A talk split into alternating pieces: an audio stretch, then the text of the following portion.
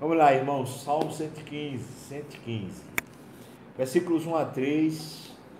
Não a nós, Senhor, não a nós, mas ao teu nome dá glória, por amor da tua misericórdia e da tua fidelidade.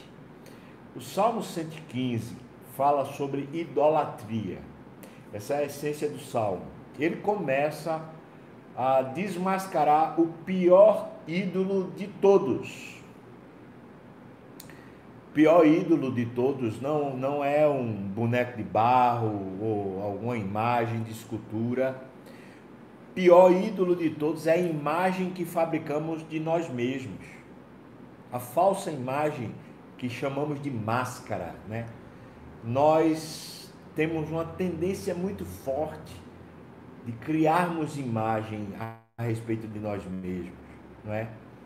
Nós fazemos isso na rede social também. Nós fazemos isso nos relacionamentos. Nós fazemos isso no currículo vitae. Nós fazemos isso em várias instâncias da nossa vida.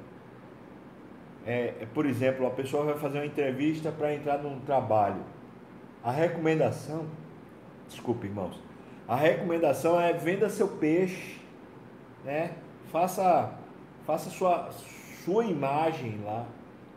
Você vê que, que estamos num mundo caído, cuja tendência é essa, é dizer para você, você precisa, né? Precisa fortalecer sua imagem, você precisa. E o salmo começa já dizendo: não, não, não, isso não. Não a nós. Esse ídolo precisa ser derrubado no nome de Jesus. Não a nós, mas ao teu nome. Nós não vivemos para o nosso nome crescer, nós vivemos para Deus ser glorificado na terra. Quanto mais satisfeitos estamos com a glória de Deus, tanto mais Deus é glorificado em nós. Então, irmãos, essa é a essência. O pior ídolo de todos precisa ser derrubado, e o ídolo sou eu. O meu maior ídolo sou eu mesmo, né? A minha reputação, é, a, a, minha, meu ponto de vista, minha vaidade, precisa ser derrubado.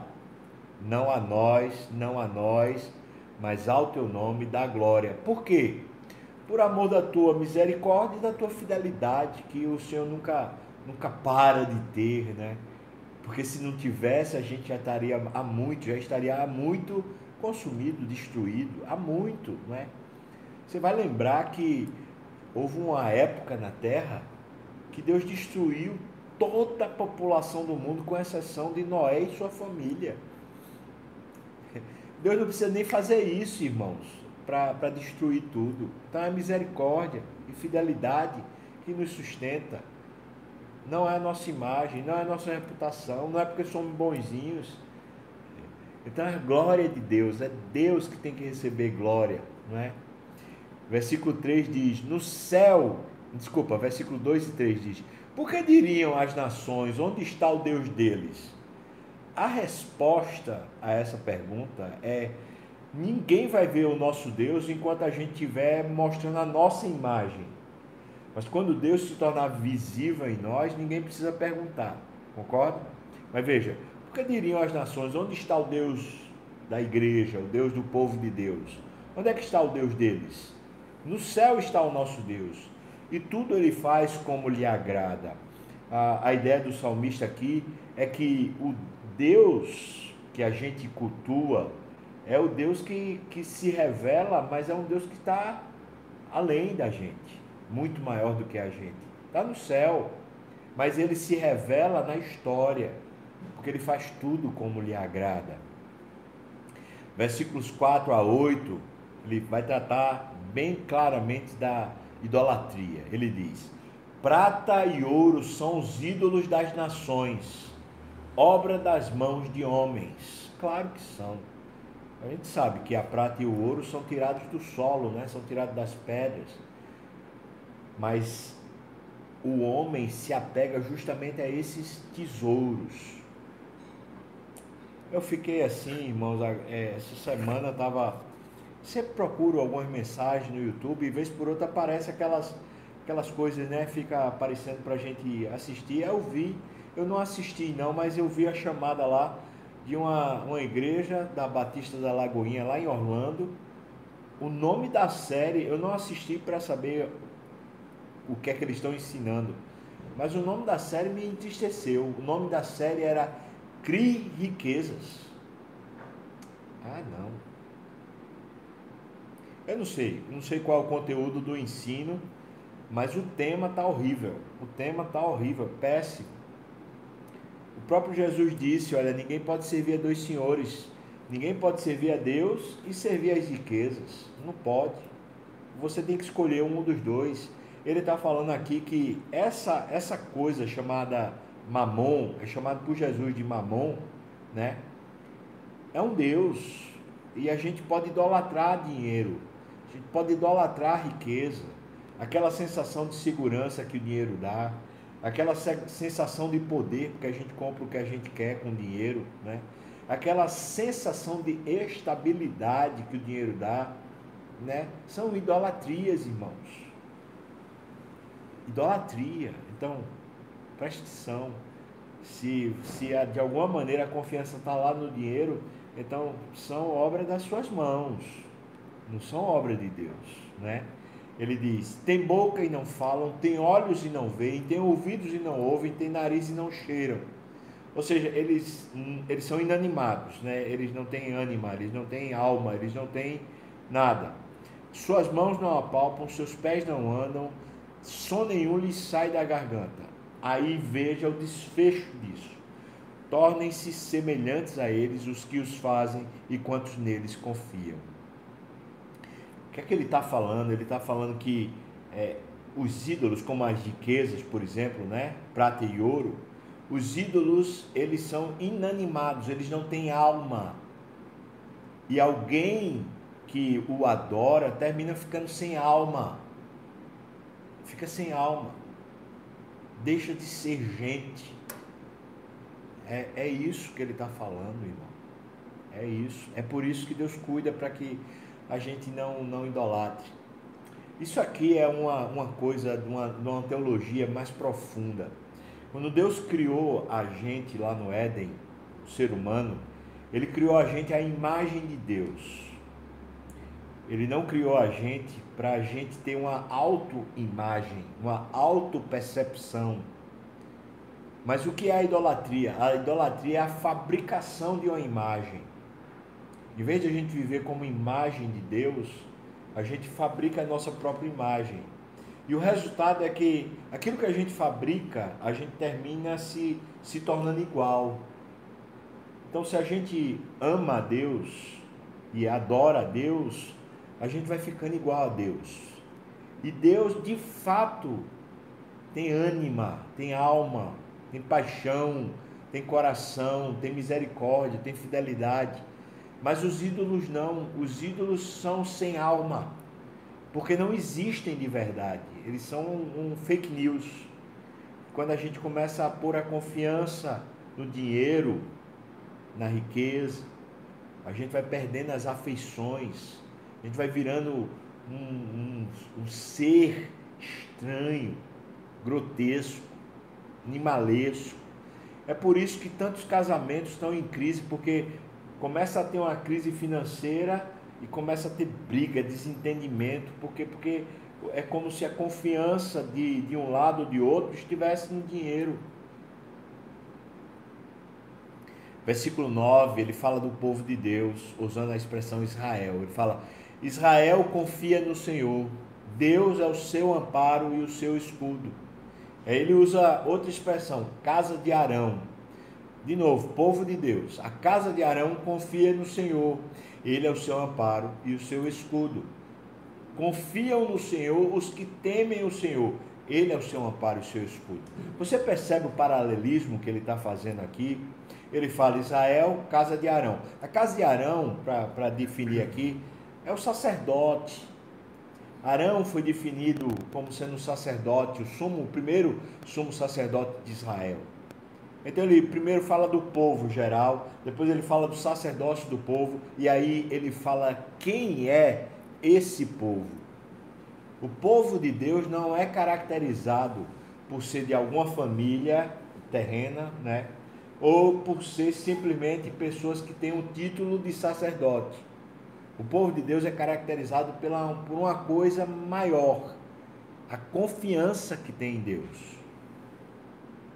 Então, é possível que eu seja da família de gente crente e não confiar em Deus. É possível.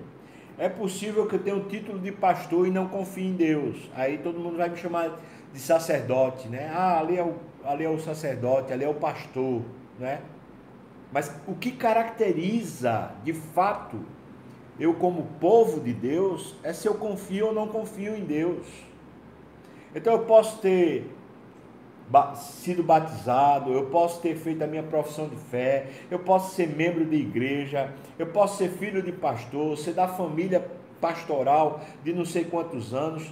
Bom, eu posso ter toda essa estrutura e não ser da família de Deus. Porque o que caracteriza a família de Deus aqui no Salmo, é claro, é os que aqueles que confiam no Senhor. Esses são da família do Senhor. Esses que confiam no Senhor têm o Senhor como um amparo e escudo, ou seja, em vez de confiar nas riquezas, confie em Deus. E Deus os segura. Deus é, é de fato fonte de estabilidade, fonte de segurança, fonte de suprimento. Deus é, não é? Versículo 12 a 16. De nós se tem lembrado o Senhor. Verdade? Verdade. Eu, eu posso dizer isso de nós, de mim, de minha casa. Se tem lembrado o Senhor. Da sua também? Não é? De nós se tem lembrado o Senhor. Ele nos abençoará. Aleluia! Profecia que é promessa. Glória a Deus. Ele nos abençoará. Abençoará a casa de Israel. Agora lembra, casa de Israel abençoará a casa de Arão. Lembra quem, quem é a casa de Israel? Quem é a casa de Arão? Os que confiam. Ele abençoará você se você confiar. Amém? Guarda isso como promessa. Confia no Senhor. Ah, tá difícil. Ai, tá tão difícil. Eu não sei se eu consigo confiar. Consegue. Confia no Senhor e Ele abençoará você. É fato é palavra, não cai por terra. Ele abençoa os que temem o Senhor, tanto pequenos como grandes. De repente você é um grande comerciante, é um grande líder, né? Você, sei lá, é responsável por, por administrar muito dinheiro ou administrar muita gente. Você é uma pessoa muito grande, muito né, importante. Ele abençoará você se você confiar no Senhor. As dívidas são grandes, as lutas são grandes, mas Ele abençoará você se você confiar no Senhor. Por outro lado, Ele diz que abençoará também os pequenos. Talvez você diga, mas eu, eu sou tão pequeno, tão, tão insignificante, hum, por que Deus se lembraria de mim? Ele abençoará você, confie no Senhor. Ah, mas eu não sou nem casado, eu não tenho nem família, eu, eu, eu sou uma pessoa sem importância. Não, olha, até os pequenos ele abençoará. Confia no Senhor, confia no Senhor. Louvado seja Deus. O Senhor vos aumente bênção mais e mais, e sobre vós, sobre os vossos filhos. Aleluia. Que palavra abençoada, irmãos. Um resgate da família aqui. Confia no Senhor, confia no Senhor. Algumas famílias têm sido destroçadas por causa da, do amor ao dinheiro, por causa do amor à, à riqueza. Verdade. Algumas famílias têm, têm quebrado, né? Se quebrado por causa disso. Mas se você hoje está ouvindo a voz de Deus, confia no Senhor, Ele, Ele vos aumente bênção mais e mais sobre vós e sobre os vossos filhos. Aleluia! Amém. Sede benditos do Senhor que fez os céus e a terra. Bendito é bem falado, né? Ou abençoado. Essa é uma palavra muito especial. A gente está aqui chegando no final de agosto, ouvindo a voz de Deus, o jornal de hoje dizendo Ele vos abençoará. Sede benditos do Senhor. Aleluia. Estamos saindo da pandemia debaixo de uma promessa, debaixo de uma profecia. Ele vos abençoará. Confia no Senhor. Vamos embora. Tenha medo não, irmão. Sai de casa. Vamos embora. Vamos cultuar a Deus. Ele vos abençoará. Vamos lá. Vamos voltar para a vida, não é? Versículo 16 a 18. Os céus são os céus do Senhor, mas a terra deu a ele aos filhos dos homens. Isso é Gênesis, é o ato da criação, né? Quando Deus criou os céus e a terra, ele criou, criou o homem e fez o homem como regente, como responsável por toda a terra. É por isso que as coisas ruins, os, né, os males que acontecem na terra, são responsabilidade humana, não é Deus que está fazendo mal, não, somos nós. A gente não pode dizer, ah, o demônio, não, o demônio nos tenta, mas quem faz o mal somos nós, né? Então ele está falando aqui um contraste. Esse Senhor dos céus, que domina sobre tudo, deu a responsabilidade a nós homens para cuidar da terra.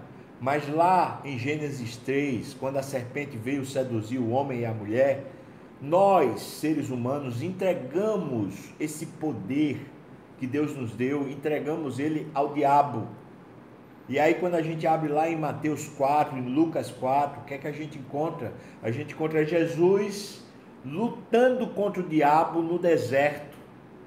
E quando Jesus está lá sendo tentado, o diabo diz: Olha, tudo isso te darei, riqueza, glória, as nações, tudo isso te darei se prostrado me adorares. E aí ele diz para Jesus diz para o diabo: só a Deus adorarás, só a Deus darás culto. Aleluia!